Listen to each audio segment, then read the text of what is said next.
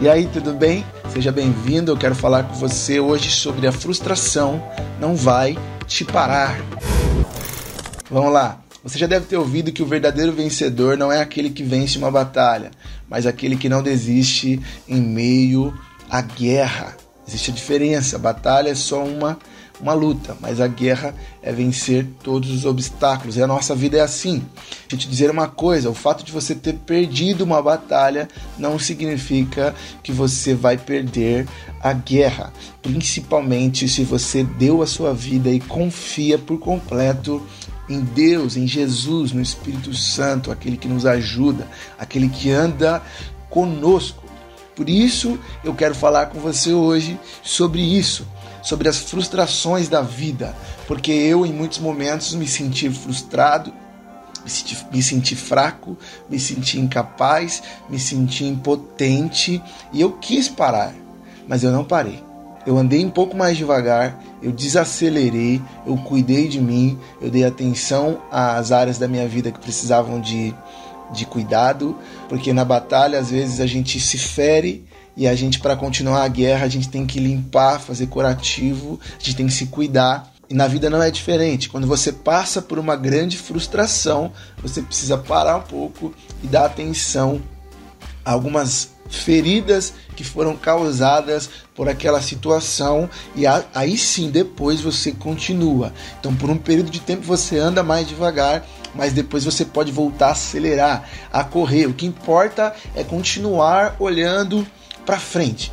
Deixa eu te falar, todos nós vamos passar por situações incômodas, coisas chatas, nós vamos ser frustrados por pessoas, nós vamos colocar a nossa confiança em uma palavra de um amigo e esse amigo não vai cumprir, nós vamos colocar a nossa confiança em um negócio, é, em uma sociedade, nós vamos colocar a nossa confiança até mesmo na nossa família em algum momento e eles não vão conseguir cumprir, porque a Bíblia fala: uns confiam em homens, outros confiam em cavalos, mas a verdade é que nós temos que lembrar e fazer menção do nome do Senhor. Você tem uma escolha aqui, você tem um ponto de oportunidade, de partida para fazer nesse momento, uma decisão.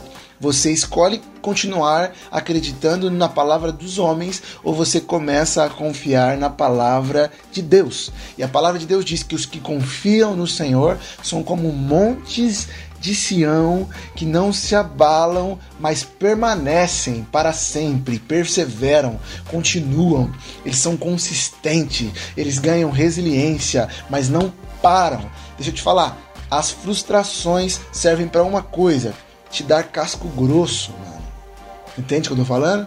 É para que você se, se, se torne mais forte. A vida é feita de fases, de temporadas. E para você subir um novo nível, você precisa passar a fase anterior ou aprender com ela.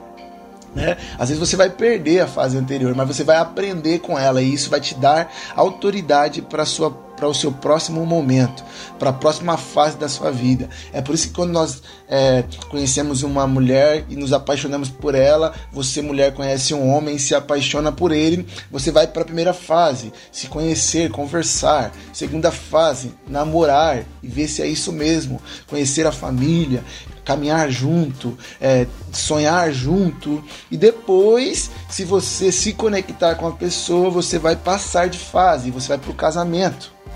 Ou seja, uma fase leva a outra. Agora, acontece que no meio das fases da vida, algumas coisas vão dar errado. Isso não é uma, uma, uma palavra negativa para você. Eu não quero ser pessimista aqui. Isso é uma realidade. Vão dar errado coisas na sua vida. Você vai se frustrar com pessoas, você vai se frustrar com negócios. As coisas e as promessas de Deus não vão se cumprir no tempo que você quer. Agora a pergunta é: você vai parar por isso? Ou você vai continuar sonhando e acreditando naquilo que Deus colocou no seu coração? Ou você vai continuar acreditando na palavra liberada profeticamente sobre a sua vida?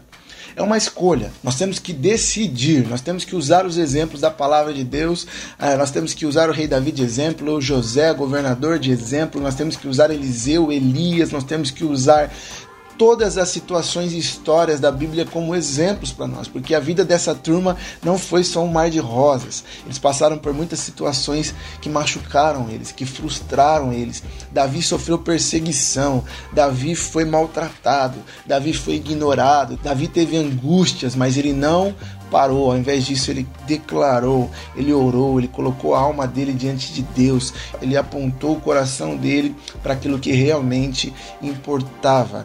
Então, para onde nosso coração vai estar apontado? Para Deus ou para situações? Todos os homens que foram relevantes na terra tiveram e passaram por situações desconfortáveis a eles, ao ego, ao orgulho, vergonha, situações de fracasso, situações onde as coisas não deram certo e nem mesmo por isso eles pararam. Então, seja qual for a dificuldade, siga adiante. Pode ser um único passo que falta para você chegar no lugar que você deseja. Só mais um passo. Só mais um passo. Continua. Continua, você vai chegar lá. As frustrações não vão te parar. O fato das coisas terem dado errado, ter, terem dado erradas ontem, não significa que hoje vão dar errado novamente. E não importa, se der errado hoje, você continua amanhã e segue adiante naquilo que você tem almejado no seu coração. Valeu, um abraço.